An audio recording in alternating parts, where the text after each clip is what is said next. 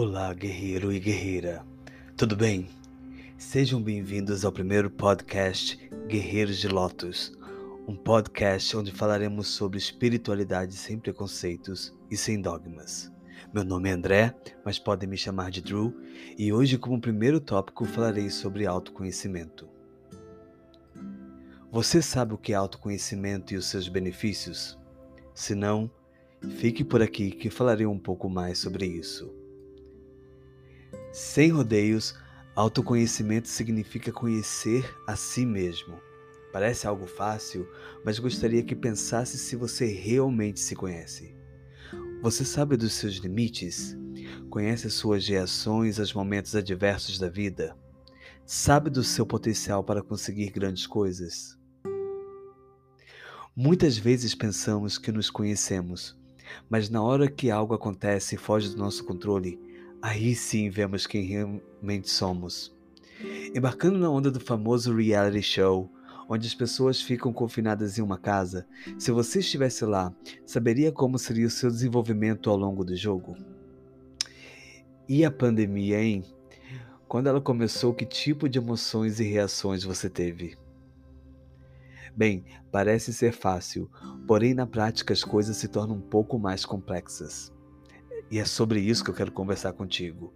Quero passar um pouco do meu conhecimento e fazer com que você consiga atingir o melhor autoconhecimento que vai te ajudar não apenas nessa vida, mas nas próximas também. Eu nem sei se você acredita em continuação dessa passagem na Terra, mas falaremos sobre isso num outro podcast.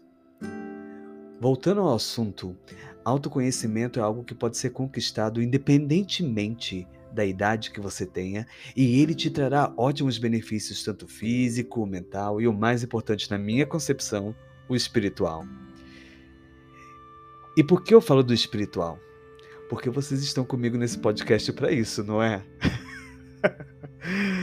Ai, brincadeiras à parte, ter autoconhecimento é uma ótima maneira para você conseguir se conectar com seu eu interior e encontrar soluções para problemas que você possa estar passando na sua vida. Eu digo isso pois a falta desse conhecimento sobre si mesmo te traz caos, te traz insegurança, medo e várias outras coisas que podem comprometer a sua evolução. Muitas vezes me perguntam como podemos nos conectar com nossos mentores espirituais, guias, anjos da guarda, e eu gosto de dizer que além da reforma íntima, que de maneira bem rasa é o desenvolvimento moral, o autoconhecimento também é um grande auxiliador nessa busca de conexão com espíritos superiores e seu propósito nessa jornada. Há muitos outros benefícios ao se conhecer verdadeiramente que não estão ligados apenas ao plano espiritual, mas também ligados ao seu bem-estar, como por exemplo, dizer não quando você precisa ou quer dizer não para algo. Com autoconhecimento, a gente passa a se enxergar de outro modo, não vamos confundir isso com um ser soberbo ou arrogante. No entanto, você percebe o seu valor e passa a aceitar a sua força e valia em relação aos outros. Muitas pessoas, eu fico até pensando nisso, deixam de dizer não para alguém com medo de serem abandonadas ou menos quistas na sociedade e acabam gerando muito estresse, até mesmo se descontrolando com seus próprios afazeres por terem medo de dizer não. Se lembra do caos que eu citei anteriormente? É sobre isso também. Então vamos tentar eliminar esse caos das nossas vidas. Mas tá tudo muito lindo, eu tô falando sobre isso, autoconhecimento, vocês já sabem mais ou menos o que é, já sabem que a gente precisa se conhecer melhor, mas como que a gente consegue trabalhar o autoconhecimento?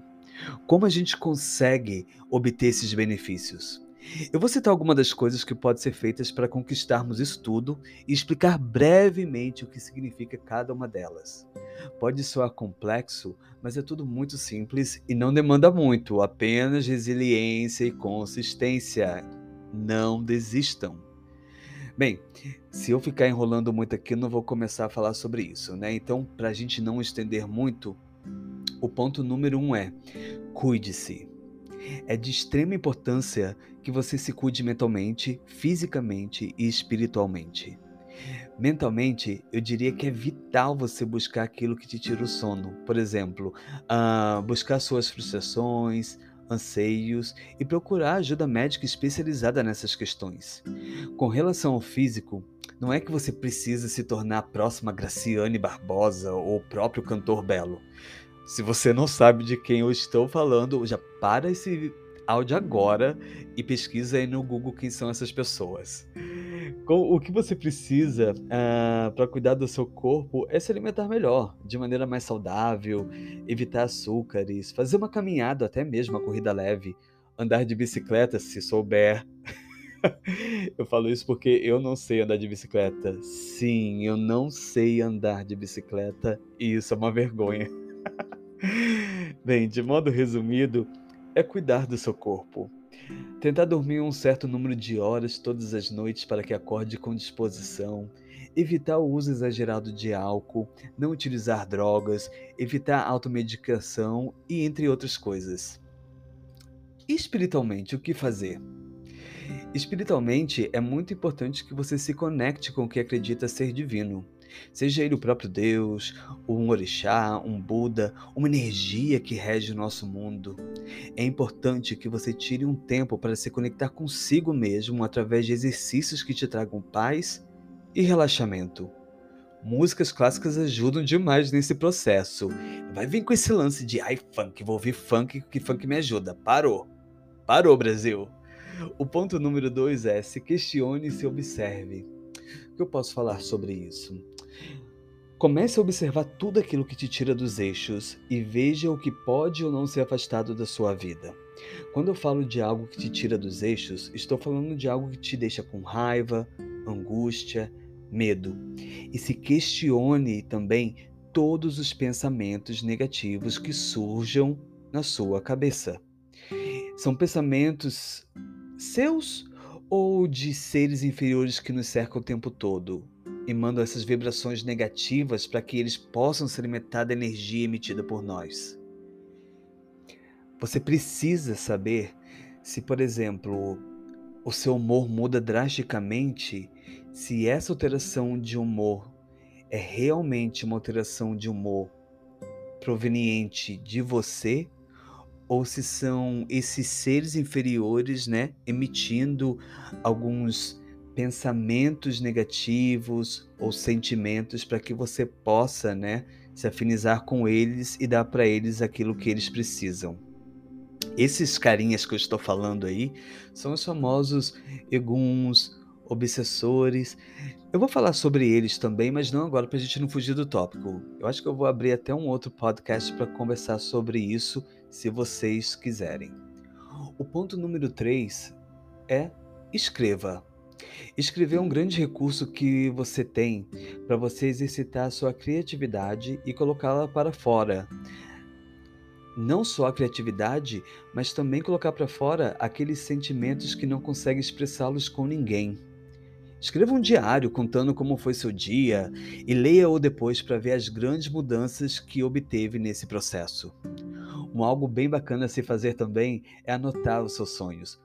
Gente, eu vou parar aqui agora, porque já tô querendo abrir um outro contexto aqui, mas não posso.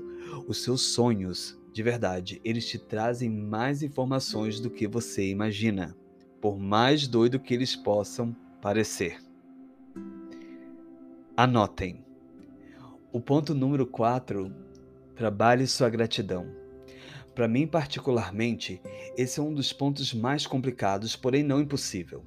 Quando eu falo em trabalhar a gratidão, estou falando em trabalhar a gratidão em todos os níveis, desde um obrigado para alguém que faça algo por ti, quanto um agradecimento ao universo pelas coisas que você recebe, sejam elas boas ou ruins. Digo isso pois temos a mania de nos vitimizarmos por tudo que nos acontece. Somos sempre sofridos em tudo. Temos que mudar isso, entender que, mesmo com algo tão ruim, há um grande ensinamento e talvez uma grande libertação de algo pior ainda. Não entendemos os rumos que a vida nos leva, mas sempre há uma grande vitória, até mesmo na perda. Temos que deixar de ser egoístas e entender que até na passagem de alguém existe uma cura. Não quero entrar em detalhes sobre isso, porque senão mudaremos mais uma vez o foco aqui.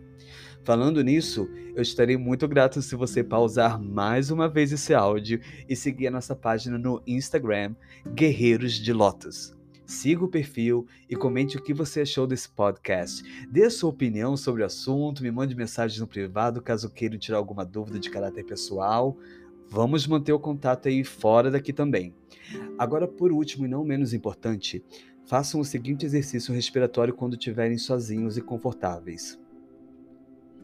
Eu vou até dar uma pausa aqui para vocês já sentarem-se confortavelmente, porque é bem simples.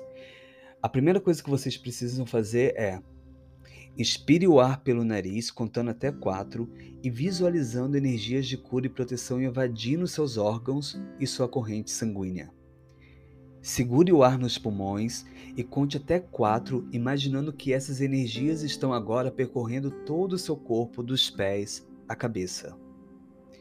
Expire o ar pela boca, contando com o mesmo tempo da inspiração, e imagine que tudo que há de tóxico está sendo expelido do seu corpo e o tornando cada vez mais limpo toda vez que reinicia esse processo. Já com os pulmões vazios e com os olhos fechados, conte até quatro novamente e recomece o exercício. Gente, isso parece bobeira, mas isso é muito importante e isso vai te trazer ótimos benefícios. Façam isso. Quanto maior a repetição e mais disposição de tempo para efetuar esse processo, maiores serão os benefícios dessa técnica. Uh, acho que já falei demais, né? a gente começa a falar e não para. Eu acho que já posso me despedir por hora e eu vou ficar esperando mais uma vez, vou ficar esperando os comentários de vocês no Instagram. Eu agradeço inicialmente imensamente também por toda a sua atenção espero que a alegria de viver tome conta do seu ser hoje e sempre. Até breve.